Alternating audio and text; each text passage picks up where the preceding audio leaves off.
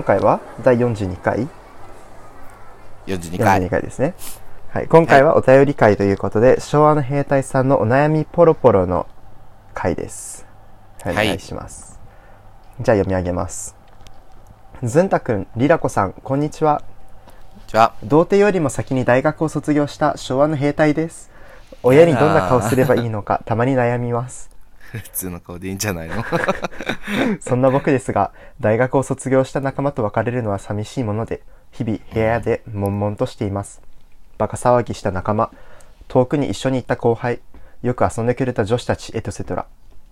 最近は仕事に没頭しようとしていますが、どうにも寂しい気持ちは拭えないものです。ずんたくんは同期だった方々が先に卒業して寂しい気持ちはありますか？また、孤独感を感じた時など、気の紛らわし方などがあったらお話聞きたいです。また何かあればお便り書きますね。ということですありがが、とうございます、まあトゥーズンタ君の質問に答えるとめっちゃくちゃ寂しい気持ちはあるなっていうのうんうんが正直なところで、SNS があるとやっぱ社会人になった友達の最近の動向とかめちゃくちゃわかるから、うんそのインスタのストーリーとかに社会人になって頑張るぞとか、うん配属どこどこに決まったとか新社会人生活、うん。新生活一人暮らしで初めての一人暮らしすごい緊張するとか、うんみんなが言ってるのを見てその隣その横で俺はスーツ着て、うん都内走り回ってまだ将来のことが全然わかんなくてってだとああ置いてかれちゃったなっていうのは確かに結構あって寂しい気持ちはある。ああ、そうなんだ。うんめっちゃある。まあリラコさんもほら休学してるから、ね。多分来年俺と同じよね同じような感じになると思うんだけど結構ねよ予想以上に寂しかったなっていうのはある。うん。まあでもそうだよね。みんななんかもう一年先に仕事を始めちゃったりとかしてるわけだもんね。そうそうそう。こう浪人もしほら俺もリラコさんも浪人してなくて現役で入ってるじゃん、うん。多分浪人生も同じような感じだったんだなってちょっと思った。ああ、そうかもね。確かに言われてみれば。うん、先に行っちゃって焦りとかはそんなにないんだけど寂しいなって気持ちはある。確かに。しかもなんか今まで近かったんだけど、忙しくなっちゃうと、遊びに誘いづらいというかなんかありそうだしね。そうなんだよ。あとよく聞ご飯くんだけど、うん。何ごめん何？よく聞くんだけど、その社会人になると友達と会わなくなるっていうか、理由がないとうん。会わなくなるみたいな。うーん。ことを、なんかよく大人の人が言ってる気がするんだけど、うん。あれも何なんだろうなって、まだ分かってないんだよね。まああれじゃないの？週に5日やっぱ拘束時間があって、でそれがずっと続くものだからその夜の時間を空けるのって結構難しかったりするし土日の休みも2日しかないから大切に使いたかったり休みたかったりするしなんか社会人になった友達が、うん同期のこっちの友達うん。がツイッターすごいずっとやってた友達なんだけど、うん最近仕事終わった仕事行ってきます仕事終わった仕事行ってきますがえ辛くなくなー、ってて、ポットじゃん。ああまあおしゃびさんなんだけどああ。なんかす なんかすごいびっくりして今まであんなどうでもいいことつぶやいてたのにああそういう感じになるんだって思っておしゃびさんでしょ？おしゃびさんは、最近でもツイッター見たけど、あの、リツイートしててよくならないこと。あ本当に？あよかった。あの、どうしてオナニーを抜くというのかっていう説に対するリツイートでしたが、えー最高にくだらないことでしたね。台無しじゃん。全然元気だった。いやまあでもほらそれはで遊び誘うとかまたまあね違うじゃん、そうね。そう。だからちょっとね寂しいなってえー、じゃあ孤独感を感じたときは、気の紛らわし方はあるの？えー、気の紛らわし方。でも俺実は部活の同期が俺以外に3人まだ大学にいてうなんだ。公務員試験目指すやつとうかん。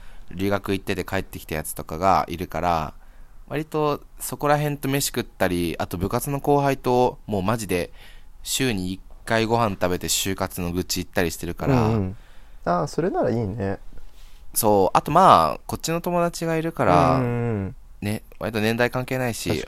遊んでくれる友達が何人かいてくれるので、ね、あのほら、脱サラ放送の柴さうんんとかは、もう、週に2回、3回は、通話しながら Dead by Daylight ってゲームやってるし、ああ、うん。うんお友達に助けてもらってる。あ、あの、リラコさんもね、もちろん。あの、あの、最後にね付け加えるみたいなね、感じがすごいいい性格してるね。え、でもさ、リラコさんも今、休学してるから、結構そういう感じの感情は抱くんじゃないの？うーん、まだないかな。まだみんな卒業したわけではないし、って感じだし。うーん。え、今何してんの？えー今は僕はバイトとインターンって感じだから、まあ別に仕事先に行ったら高校同期に会ったりとか、あの、うん。何？親しい人と会ったりするし、まああとうんそんなになんか孤独感ってないかもしれない。あそうなの？うん、まあいざとなったら会ってくれるかなっていうふうに思ってるから孤独感がないのかもしれないけど、あー、なるほどねいざ。となって誘ってみたらバイバイとか言われたらなんか悲しいってなるかもしれないけど。なんかさ、でも俺らの世代って SNS があるから、うんこう、完璧な孤独感には苛まれないけど、こう疑似的な一緒にいる感じだから、ねあくまで疑似的じゃん。うんうんうんだからこう、なんだろうな、いざとなった時に、あげられる、名前をあげられる友達がいなかったりするなってちょっと思うんだけど、ああそうでもない、うん。俺だけ？まあ僕にはマインクラフトがあるし大丈夫かな？うそええー、そこ代替できるの？大量な村怖人と牛と鳥がいるんで。嘘でしょ？まあ殺すけど。ああ、そっまあか大。丈夫かな？かわいそう。は？あーなるほどね。でももう、なんか卒業とかそういうのは、ちょっとせんおセンチな感じになっちゃうな。まあねまあでもあれかな大学院に行く友達もいるからそうするとあそっかうあっちは卒業しないでさ大学にまだいるし、うんって考えたらまあまだいけるんじゃねって思ったりもするけどまあね。え、リラコさんって高校の友達とかさ、中学校の友達、あ、中高一貫か。うんその、コミュニティが離れちゃった友達と連絡を密に取り合うタイプ？うーん。コミュニティによるかもね。部活だったら仲いい人そう部活の人だったら取るかも。あ、マジ？え、今取ってる？高校の友達と。まあまあ取ってるっちゃ取ってる。まあみ密に密に取ってるとは言わないけどなんか1年に1回焼肉に行くとかそんなレベルかな。あー。あー。なんか、取れない、俺結構取れなくて、うん。そういう連絡。えい割と卒業一年に一回も？する。うん。あそうなんだ。なんかね、白状なのかもしれないんだけど、コミュニティが離れちゃうと、一気に連絡部署になっちゃういやでもそれはわかるけどね。あマジえでもそれはえな親密度に関わらずってこと？関わらず、あそうなんだ。高校の時ずっと一緒に行ったやつでも、あっちから連絡来ないだと俺全く連絡しなくなっちゃったりする。あそうまあまあまあなんだろう。同じっちゃ同じだけど。うん。ななんだろうね。まあ例えば僕がアメリカの頃すごい仲良かった人たちととはもうなんか全然連絡取らなくなっちゃったね。それはあるけど。まあ、国が国が違うとまあ まあ違う事情かもしれないけど。でもすっごい仲良くしてたし先、うん。あの去年遊びに行った時にも会ったすごい親しい友達とももう全然連絡取らないし今もあ、そうなんだ。そのレベルではあるあ、でもあれだもんね、リッキーとかとは、それこそ、まあそうそうそう今でも連絡取ってるもんね。そうリッキーはもうなんか顔あ合わせるとかのレベルだから毎うん週1か週、うん、週1くらいでだからそこまでそ何ていうの離れたってわけじゃないっていうか同じコミュニティにまだいるみたいなもんだもんねあーそあ、まあそっか。そうだもんね。バイト一緒だもんね。そ俺さ、もう、高校卒業するときに本当に寂しくう、て、うん。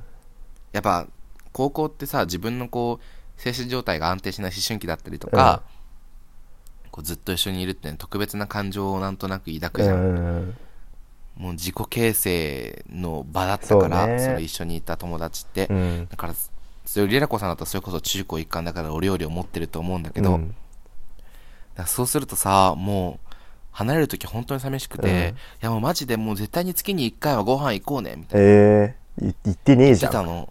え、そう。白最状だ初の1年目も行ってななかったし、俺やばいよね。